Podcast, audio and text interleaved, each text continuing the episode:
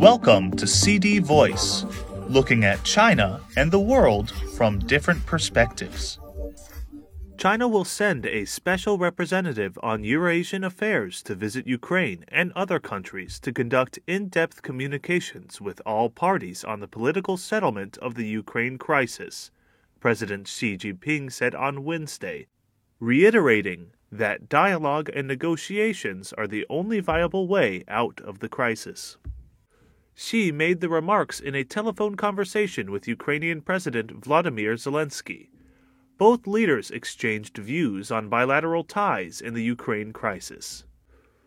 Xi said that the complex evolution of the Ukraine crisis has had a major impact on the international landscape. Regarding the crisis, China has always stood on the side of peace, and its core position is to promote peace through talks, he said. China did not create the Ukraine crisis, nor is it a party to the crisis, Xi said. As a permanent member of the United Nations Security Council and a responsible major country, China would not sit idly by, add oil to the fire, or exploit the situation for self gain, he said.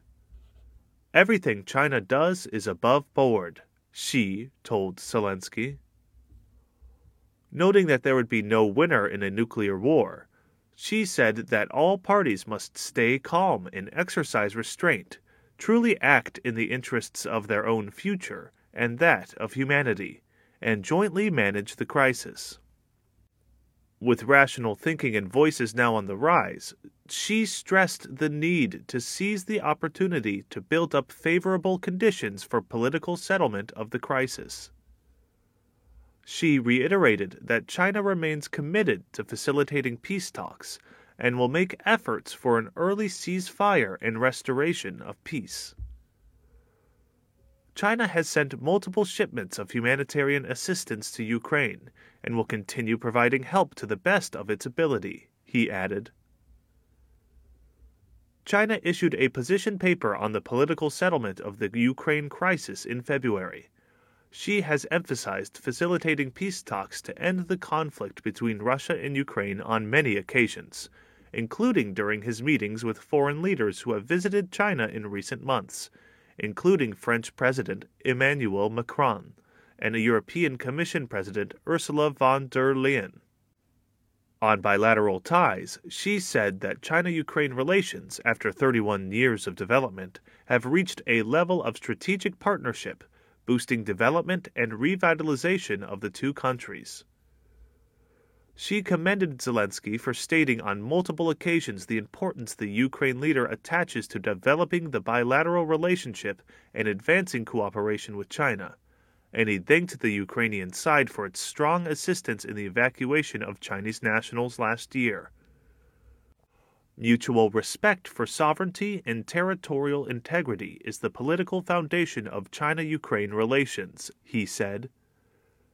No matter how the international situation evolves, China will work with Ukraine to advance mutually beneficial cooperation, Xi said. Zelensky said that China upholds the purposes and principles of the UN Charter in International Affairs and has significant influence on the international stage.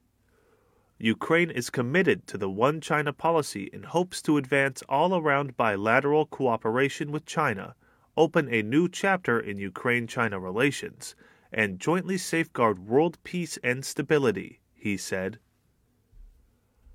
Zelensky thanked China for providing humanitarian assistance to Ukraine and welcomed China's important role in restoring peace.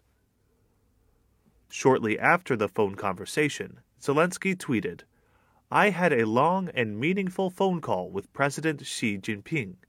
I believe that this call, as well as the appointment of Ukraine's ambassador to China, will give a powerful impetus to the development of our bilateral relations. Zelensky named a former cabinet minister as Ukraine's new ambassador to Beijing, Reuters reported on Wednesday. I am Ryan Usher. That's all for today. For more news and analysis, buy the paper. Until next time.